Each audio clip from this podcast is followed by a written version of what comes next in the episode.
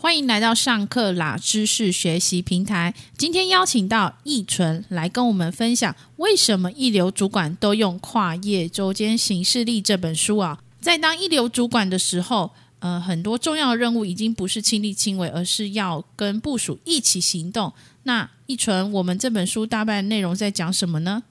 这本书首先就讲到一个管理者他和一般执行者的差别。作者提到说，管理者他的思考的习惯其实是要有一些的不一样，就如同刚刚我们讲的，管理者主管的角色其实像是一个指挥塔，他需要做的事情已经不完全是在前线去厮杀、去拼这些业务，而是要带动整个团队，然后要带动其他人的力量，让大家一起去创造一个更大的价值。也就是说，他不是只要能够做这些业务就好，他也要能够带着其他人，教会其他人，甚至是督导着其他人，能够顺利的前往这些业务的目标去前进。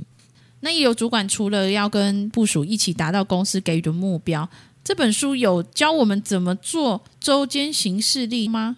应该说，这本书除了告诉管理者应该要怎么去思考之外，它提供了很多的方式去协助主管们。带动团队的力量，然后去达到工作的目标。比方说，这本书的标题所写的“为什么一流主管都用跨业周间行事历”，作者这边提供的方式就是：你在一本行事历上面一页写上今天每天该做完完成的事情，另外一页写上这个礼拜所需要做的事情，将你的视野拉开。拉大，去更完整的去看待事物的整体，这样子你才能更好的去做时间的调配，或者是人力的调配，或者是对于部下的监督和辅导。这也是去呼应前面作者讲到的，管理者的思考习惯和一般执行者的习惯已经不一样了。所以作者提供这些方式去协助管理者去完成这样子的目标，去带动团队的力量。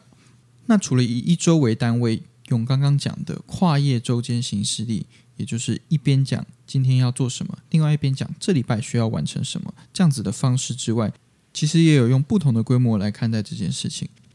比方说，作者也有提出一个以一年为单位的团队工作表，去检视每个月所需要完成的事情，然后去抓出业务重叠的时间，让主管可以在更好的时间点去下达指示，去对业务进行准备。同样的，也有另外一个是在一张 A 四纸上面去做五周的管理。首先，横轴是时间，纵轴则是工作量的部分。将所有的工作列出来，起始的时间、结束的时间、所需要花的时间全部列出来，把这些看不到的时间死线把它画出来，让自己能够更清楚的去掌握忙的时间。所以这个形式力就像一个作战计划的指挥中心，呃，所以让主管可以看出所有的全貌，是吗？没错，就是这样。除了运用这个周间形式力之外，嗯，作者还有告诉我们这些一流主管要注意什么样的小诀窍吗？这本书里面，作者除了教大家不同的方法去协助主管去完成主管需要尽到的责任之外，其实作者很强调的一点就是人和的部分。今天你作为一个主管，你的底下有一群的部下，你们彼此之间的向心力如何？你们的团队是一个怎么样的团体？其实都会影响到你们的工作绩效。作者在书里面有提到一个数字背后的故事，其实就是当主管的人可以适时的去和部下分享一些公司高层的决策，去增加部署对于整个。大团体整个公司的向心力和参与感，同时也让部下能够有心理准备，知道可能会有什么样的工作在等着他们。这样，当这个决策最终确定下来的时候，部署不会只觉得说啊，又有工作从天掉下来，而且我还不知道为什么要这样子做。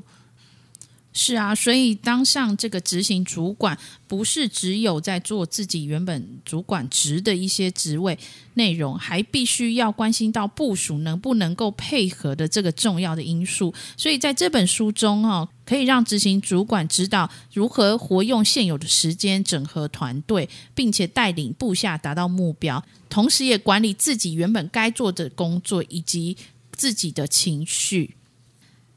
以上就是我们帮大家揭露有关为什么一流主管都用跨业周间行事历这本书的重点内容。如果您对这本书有兴趣的话，也可以上乐天 Kobo K O B O 网站了解详细的资讯。